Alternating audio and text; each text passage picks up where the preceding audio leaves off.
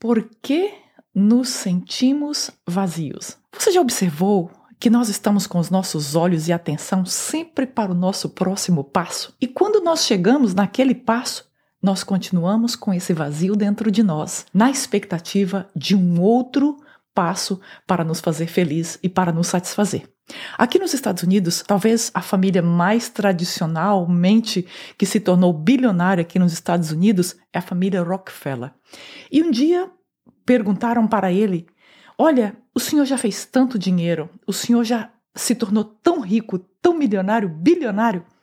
Então, qual seria, sim, uma quantidade de dinheiro que o senhor acha que seria suficiente para te satisfazer? E ele respondeu o seguinte: a quantidade suficiente sempre é a próxima quantidade. Ou seja, nós nunca estamos satisfeitos com aquilo que nós fizemos e nós queremos mais. Fica aqui comigo que hoje você vai aprender por que nós sentimos esse vazio e como nós resolvemos esse problema desse vazio dentro de nós. Olá! Sejam bem-vindos ao Mais de Deus Podcast. Se você não me conhece ainda, o meu nome é Elia Wagmacher. E toda terça-feira nós temos aqui um estudo bíblico novo. E a razão desse estudo bíblico é para que nós compreendamos a palavra de Deus. Hoje, por exemplo, nós vamos estudar Eclesiastes do capítulo 3 ao capítulo 5. E você vai poder então ter uma compreensão melhor porque às vezes nós lemos a Bíblia e parece que nós não entendemos, parece que aquilo é uma coisa de outro mundo, e eu quero dizer que é mesmo. A Bíblia é um livro que precisa ser lido à luz do Espírito de Deus, porque a Bíblia é um livro espiritual. Hoje nós vamos falar sobre o problema do vazio dentro de nós e eu quero que você fique aqui comigo, porque nós vamos aprender hoje como é que nós resolvemos o problema desse vazio, dessa insatisfação permanente, perpétua dentro de nós. Antes que nós continuemos, eu quero te convidar a se inscrever aqui no meu canal, porque eu quero estar conectado conectada com você aqui no Mais de Deus.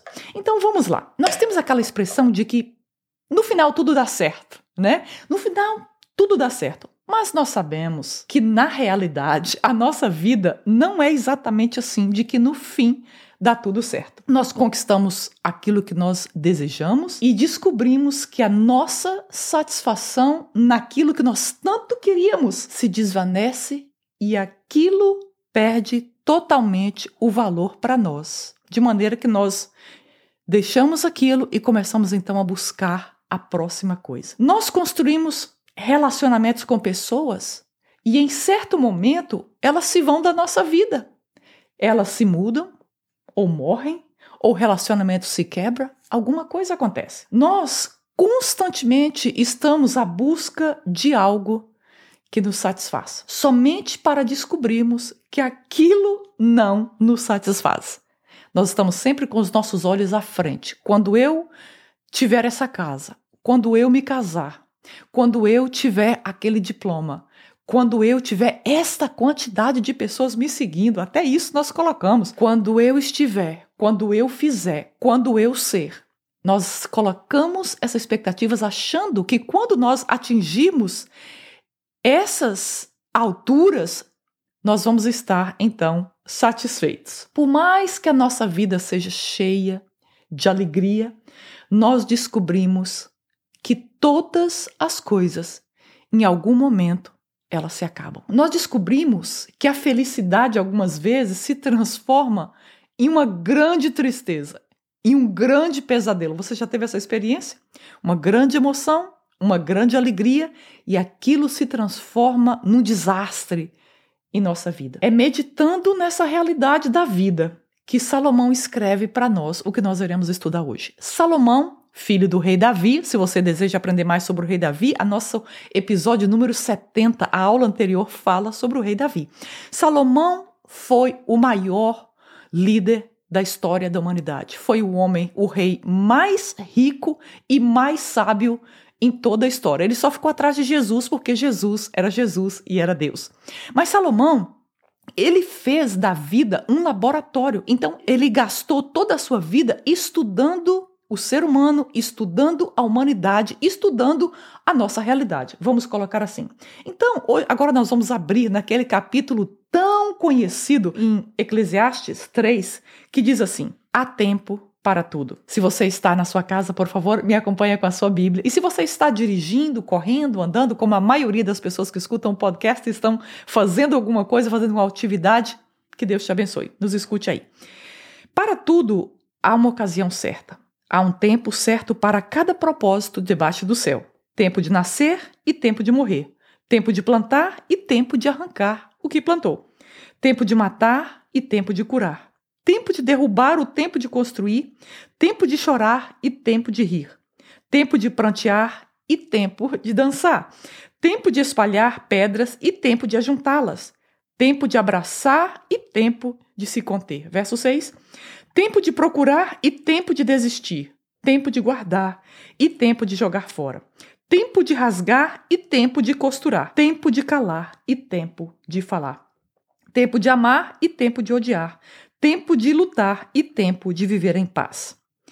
Verso 9: O que ganha o trabalhador com todo o seu esforço. Tenho visto o fardo que Deus impôs aos homens. Verso 11: Ele fez tudo apropriado ao seu tempo. Também pôs no coração do homem o anseio pela eternidade. Mesmo assim, ele não consegue compreender inteiramente o que Deus fez. Uau! Se nós estamos querendo ter sucesso todos os dias da nossa vida, alguma coisa está errada, porque a Bíblia não afirma isso. Se nós também estamos vivendo numa desgraça perpétua, nós estamos sempre com dor, sempre sofrendo, sempre derrotado, também alguma coisa está errada. Porque o que a Bíblia nos aponta aqui é que há um equilíbrio nessa existência, dias bons e dias ruins, como nós acabamos de ler. Salomão escreve aqui como é que o mundo funciona, mas ele não é aqui prescritivo. Por exemplo, ele não está sugerindo que devemos procurar tempo de matar, o tempo de sorrir, o tempo de chorar, ele está colocando para nós que essas coisas, elas são sem controle na nossa vida há uma, um certo limite para aquilo que nós podemos controlar na nossa existência. Mas pode vir um desastre total, um tsunami e destruir tudo. Então ele está dizendo que há coisas na vida que nós não temos controle sobre, sobre elas. O dia de nascer, por exemplo, nós nunca sabemos. O dia de morrer, nós nunca sabemos. São coisas que estão debaixo do controle de Deus. Ele descreve que Deus estabeleceu a vida de um modo que há estações para todas as coisas, não é isso? Nós vemos no ano ao verão, o inverno, a primavera, o outono. A nossa vida é a mesma coisa, é feita de estações diferentes. E se nós quisermos estar sempre no verão e nós odiamos o inverno, nós vamos sofrer ainda mais, porque o que nós sentimos não faz mudar a realidade do que é a vida que Deus criou. No verso 5, nós lemos aqui tempo de espalhar pedras e ajuntá-las. O que, que acontecia? Em Israel, naquela época, os inimigos jogavam pedras para dificultar o cultivo das lavouras. Então, Salomão está dizendo aqui: há tempo de juntar pedras e há tempo de espalhar pedras. Então, no restante do versículo, ele explica que há tempo de abraçar e há tempo de estar distante. Se você olha para alguém e diz: Olha como essa pessoa mudou. Esse relacionamento era assim, era tão apaixonado, tinha tantos abraços e agora não tem mais. Ou você olha para um filho que se foi da casa e diz: Poxa, onde está agora? Não posso abraçar meu filho? Fica tranquilo ou tranquila, porque é a Bíblia que nos adverte que há tempo de abraçar e há tempo de não abraçar. Então, aqui no verso 9, o autor se mostra frustrado com a forma como gastamos as nossas vidas. Ele diz que trabalhamos uma vida inteira e o nosso lucro é bem limitado. Talvez a razão disso é porque Deus colocou a eternidade em nossos corações. Quando você e eu nascemos, existe um lugar dentro de nós. Ninguém entra nesse lugar Ninguém toca esse lugar. Foi um lugar deixado por Deus para que ele pudesse vir e morar dentro desse lugar dentro de nós. Então, enquanto Deus não vem morar nesse lugar dentro de nós, sempre vai haver uma sensação de vazio e uma sensação de que algo está faltando dentro de nós. É isso que Salomão diz que Deus colocou a ideia de eternidade. Deus já imprimiu na nossa alma, no nosso espírito, de que nossa, nosso lugar não é aqui na terra. Nós nascemos para estar aqui na terra, mas nós temos dentro de nós, vamos dizer assim, o gene da eternidade, porque é lá que nós viveremos a nossa vida para sempre. Salomão mostra que a insatisfação que nós sentimos é decorrente dessa consciência que carregamos dentro de nós. Salomão se sente frustrado por não entender o que Deus está fazendo além dessa dimensão.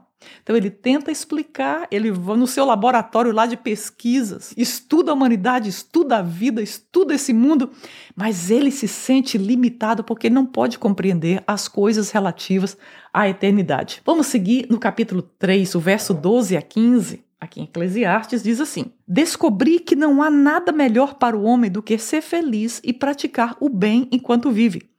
Descobri também que poder comer, beber e ser recompensado pelo seu trabalho é um presente de Deus.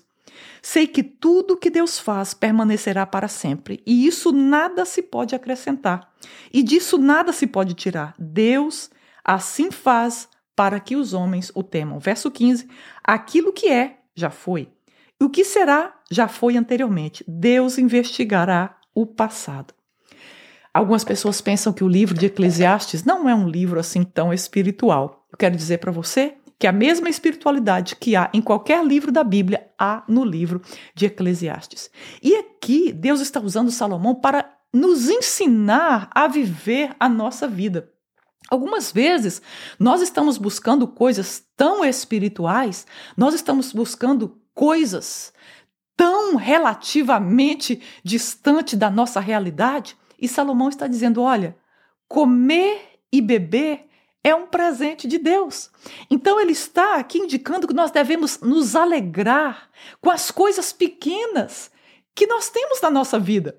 E que isso é uma maneira de adorar a Deus, ser grato a Deus por cada minuto, por cada coisa simples que nós fazemos, por uma tarefa de casa, por cuidar de uma criança, por dar um sorriso para uma pessoa, por poder servir em alguém, levantar um peso, por dar um abraço a uma pessoa, ele está dizendo tudo isso é um dom de Deus, é um tipo de adoração quando nós fazemos isso com o nosso coração grato a Deus. Salomão sugere que devemos nos regozijar e fazer o bem enquanto vivemos. Ele se resigna porque sabe que comer e beber e se alegrar não é o ideal para a nossa satisfação. É apenas uma pequena porção que podemos ter nessa condição humana que nós estamos. Nesse mundo caído pelo pecado, não se pode obter paz. Então é sábio que façamos o bem o máximo que nós podemos e nos regozijemos com essa oportunidade de fazer o bem.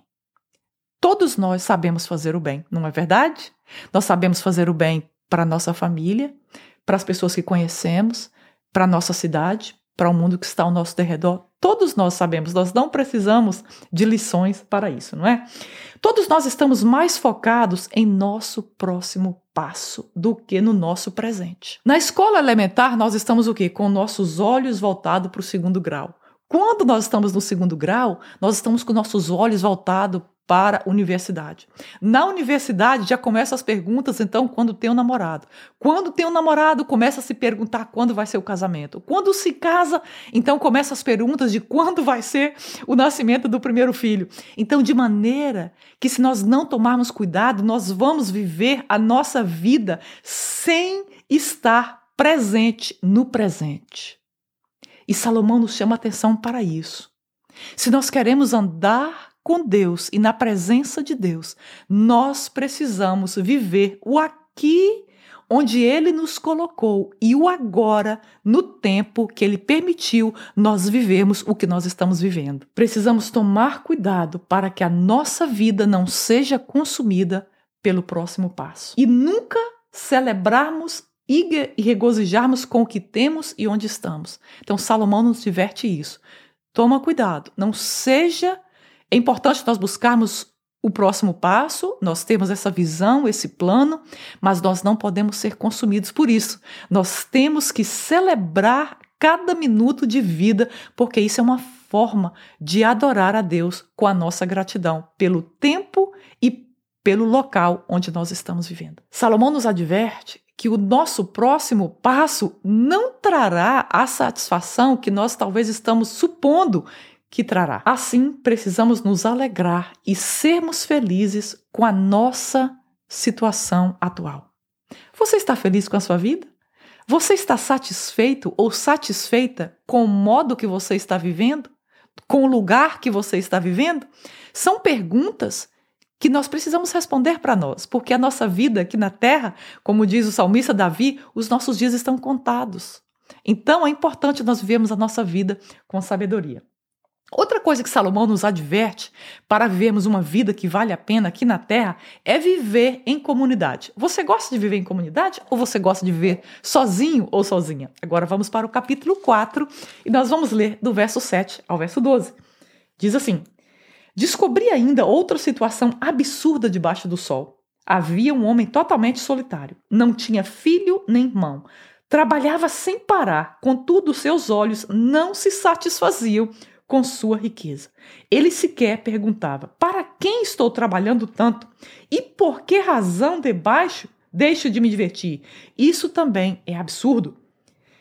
O verso 9: É melhor ter companhia do que estar sozinho, porque maior é a recompensa do trabalho de, sua, de duas pessoas. Se um cair, o amigo pode ajudá-lo a levantar-se, mas pobre do homem que cai e não tem quem ajude a levantar-se. O verso 11: E dois, se dois dormirem juntos, vão manter-se aquecidos. Como, porém, manter aquecido sozinho? Verso 12: Um homem sozinho pode ser vencido, mas dois conseguem defender-se. Um cordão de três dobras não se rompe facilmente. Precisamos nos tornar parte de uma comunidade. Andar sozinho, talvez nós até vamos mais rápido, mas em comunidade nós iremos mais longe. Salomão ilustra com essa história a importância dos relacionamentos. Se você ainda não tem um amigo, uma amiga, eu quero desafiar a buscar um hoje para a sua vida, porque isso é um presente de Deus aqui na terra. Os relacionamentos nos provêm ajuda para o tempo de necessidade e nos provém companhia para celebrar as nossas vitórias. No verso 10, os relacionamentos nos provêm, nos provêm oportunidade e suporte mútuo. No verso 11, os relacionamentos servem para nos fortalecer na adversidade. Quando recebemos Jesus como nosso Senhor e Salvador, e nós viemos para a igreja e é ali que começa o nosso crescimento, a nossa vida cristã, então nós vemos que isso aí é fundamental. Vou ler aqui para você em 1 Coríntios 12, 14 a 18. O corpo não é feito de um só membro, mas de muitos. Se o pé disser, por que não sou mão, não pertenço ao corpo, nem por isso deixa de fazer parte do corpo. Eu não vou ler o texto todo. Aqui nesse texto, o apóstolo Paulo está mostrando que a igreja de Cristo é um corpo e que se você é parte dessa igreja, você tem parte nesse corpo e você tem uma funcionalidade nesse corpo. Eu costumo brincar que eu devo ser os cílios do corpo de Cristo, mas eu tenho a minha função. Todos nós, se você é pé, se você é pé, orelha, cabelo, estômago, seja o que for, ou qual for a sua função no corpo de Cristo, você tem uma posição, um lugar que pertence a você na igreja do Senhor. Ele está dizendo que Deus deu dons diferentes para que nós possamos viver em comunidade.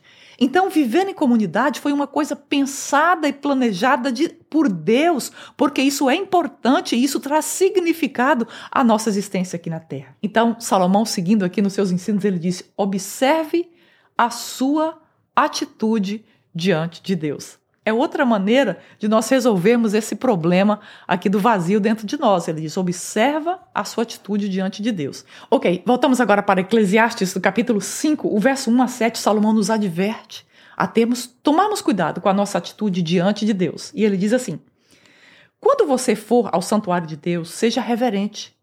Quem se aproxima para ouvir é melhor do que os tolos que oferecem sacrifícios sem saber que estão agindo mal. Não seja precipitado de lábios, nem apressado de coração para fazer promessas diante de Deus, porque Deus está nos céus e você está na terra.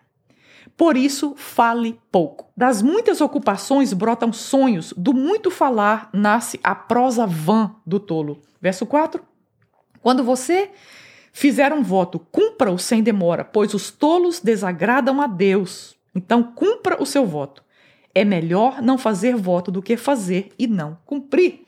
Salomão deixou claro que devemos temer a Deus e reverenciá-lo. Uma das únicas ou a única forma de viver essa vida sem um vazio é viver uma vida onde nós tememos a Deus e nós reverenciamos a Deus a cada minuto.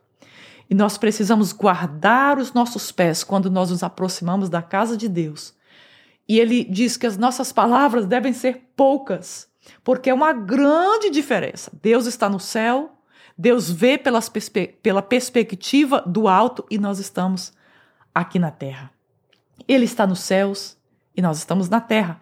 Ele também nos alertou a que tenhamos cuidado quando nós fazemos os votos. Essa coisa de promessa, promessa, promessa, sem cumprir, nós já sabemos de quem é, quem é o tipo de, de líder que faz esse tipo de coisa, não é isso? Não é para nós que somos cristãos.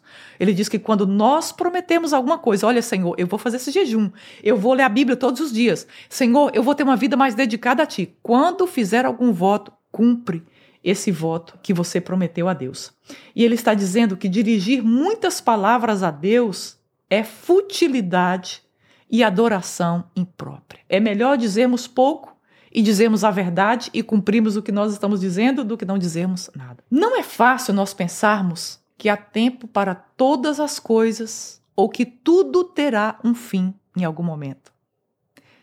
Nós trabalhamos e nós vivemos a nossa vida como nós fôssemos seres eternos. Você já percebeu isso? Nós trabalhamos e nós fazemos planos como se nós nunca fôssemos morrer, como se tudo isso um dia não tivesse um fim. E Salomão aqui nos adverte nessa palavra. Nós precisamos entender que existe um momento para nós fazermos cada coisa então nós precisamos ter sabedoria. E nós temos agora, nós que somos cristãos, nós temos o Espírito Santo dentro de nós que nos ajuda a fazer escolhas sábias e corretas e dessa forma nós vivemos uma vida sábia aqui na terra. Nossa opção é seguirmos o conselho de Salomão. Temer a Deus sobre todas as coisas, viver em comunidade e encontrarmos alegria no nosso agora, no nosso presente. Deus colocou a eternidade dentro de nós para nos trazer frustração e para nos trazer esperança. O que você escolhe hoje? Você vai olhar para esse lugar, a eternidade dentro de você e lembrar que você é limitado, limitada aqui na terra? Que nós temos apenas uma quantidade de dias aqui na Terra e isso vai te fazer buscar a Deus, investir o seu tempo e os seus planos nas coisas espirituais, nas coisas eternas? Ou esse, esse sentimento da eternidade vai trazer frustração para você, decepção para você e ter uma vida miserável aqui nessa terra? Salomão nos adverte: o dia agora o momento é hoje de nós celebrarmos nas pequenas coisas e nós servimos a Deus com o que nós temos.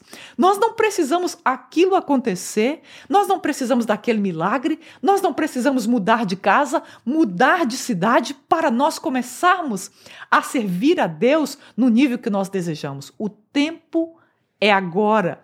O chamado de Deus para nossa vida, para vivermos essa vida de temor e reverência e serviço, é agora, é nesse momento. Eu quero dizer, você não precisa de autorização de ninguém para você fazer aquilo que Deus já te chamou para fazer. Então, essa palavra nos diz: viva o agora, porque tudo que nós temos é esse agora. Senhor, obrigada pela tua palavra, obrigada por essa chance de estarmos vivos nesse momento, ouvindo a tua palavra. Senhor, coloca no nosso coração esse entendimento da preciosidade do agora, de cada momento, desse presente da vida que nós temos nesse momento, Senhor, e nos ensine a viver os nossos dias com sabedoria e não com futilidade. Oh Deus, olha esse vazio que está no coração do meu irmão, da minha irmã. Preencha com a tua presença e que o teu Espírito Santo os leve a buscar a cada momento, a, a preencher esse vazio dentro deles com a tua presença e com o temor a ti. Obrigado por este dia, Pai, em nome de Jesus. Muito obrigada por você ficar até o final desse estudo bíblico. Se você gostou desse estudo, eu quero pedir para você apertar, compartilha com alguém que vem à tua cabeça, alguém que você gosta, um amigo, um familiar, envia para alguém. E se você ainda não apertou o sininho aí para notificação, eu te convido a fazer isso agora. E até a próxima terça-feira, se Deus quiser. Obrigada.